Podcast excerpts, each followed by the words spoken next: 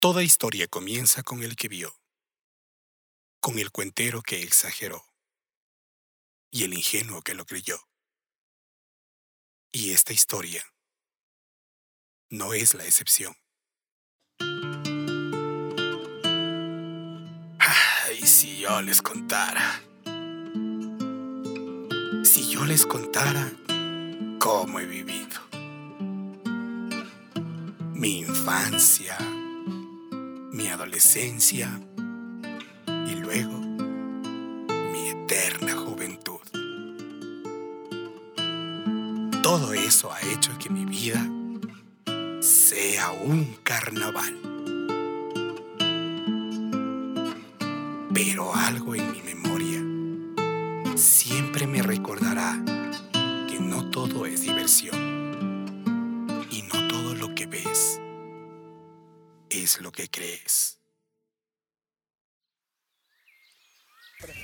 Yo trabajaba en la hacienda de mi padre Teníamos hectáreas tras hectáreas de caña, cacao, café, maracuyá y tantas riquezas que la tierra te puede dar.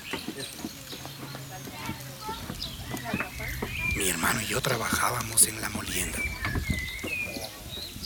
las mañanas, desde las 4 de la mañana cargábamos varias burradas de caña. Las llevábamos al trapiche y empezaba a sonar. El trabajo era duro, cansado. Mi papá solo pensaba en el dinero y en nada más. Wilmer, Gonzalo, ¿Por qué se demoran tanto? Son unos perezosos. Todo lo hacen lento. ¿Cómo me molestaba escuchar eso? ¿Lento? Si hasta el mediodía ya habíamos acabado de moler todo, de limpiar. Pero claro, para él nunca era suficiente.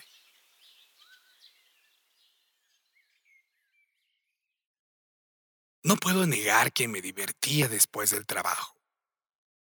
Llegaban las 6 pm y yo ya estaba corriendo a ducharme, porque tenía que ir a jugar billar, cartas, cantar, tocar la guitarra, tomarme mis buenos tragos.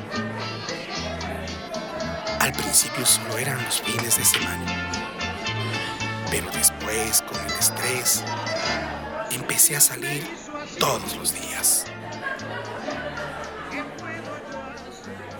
Mi mujer, que era una santa, trabajaba como enfermera en el centro médico de mi pueblito.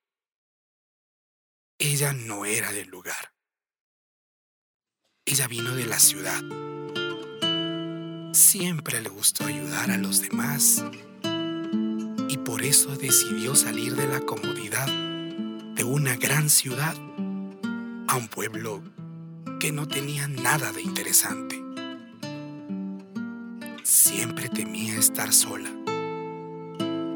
Y esa noche, la noche que viví el susto más grande, me dijo, Wilmer, no salgas hoy.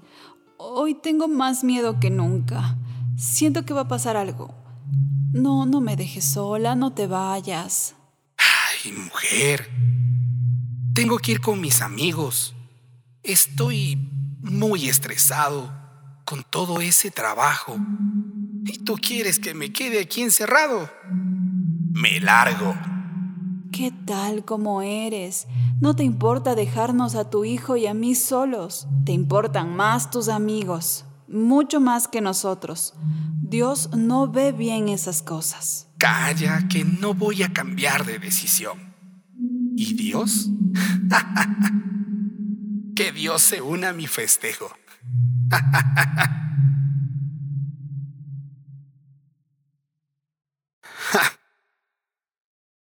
de lo que me hubiese ahorrado solo haciéndole caso. Llegué al billar y fue una noche llena de malos ratos. Peleas, gritos, lloros.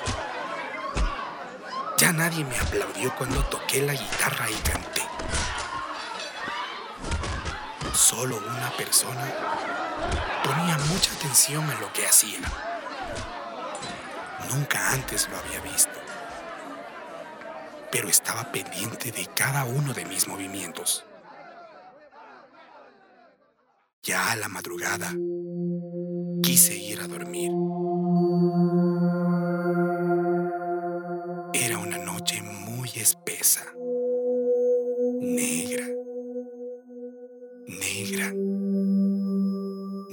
Una sola estrella, ni un solo sonido, ni un grillo, ni un sapo.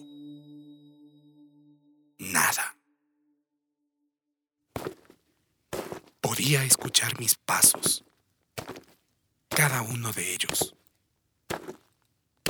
Justo al virar la esquina, llegando a la gruta cerca de casa, me di la vuelta vi cómo este sujeto se acercaba a mí.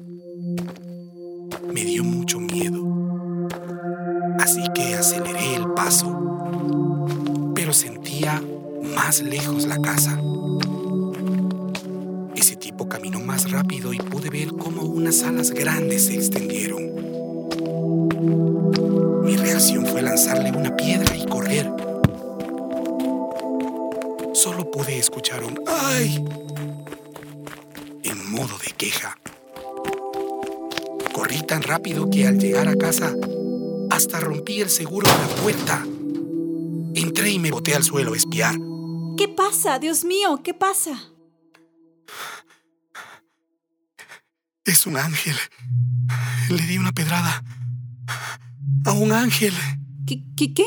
¿Qué dices? ¿Qué ángel? ¿De qué hablas? Mujer, tenías razón, tenías razón. No debí salir de aquí, no, no debí. Dios me castigará. Lastimé a uno de sus ángeles. No pude dormir. Lloré como un niño toda la noche. Al día siguiente le pedí a mi esposa que me acompañara a ver qué pasó. Y no me lo van a creer.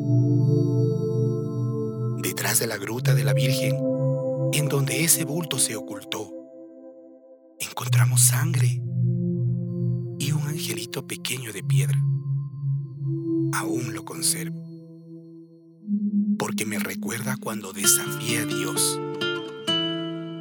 Y a pesar de mi insolencia, Él me quiso proteger y envió a uno de sus ángeles a protegerme a mí.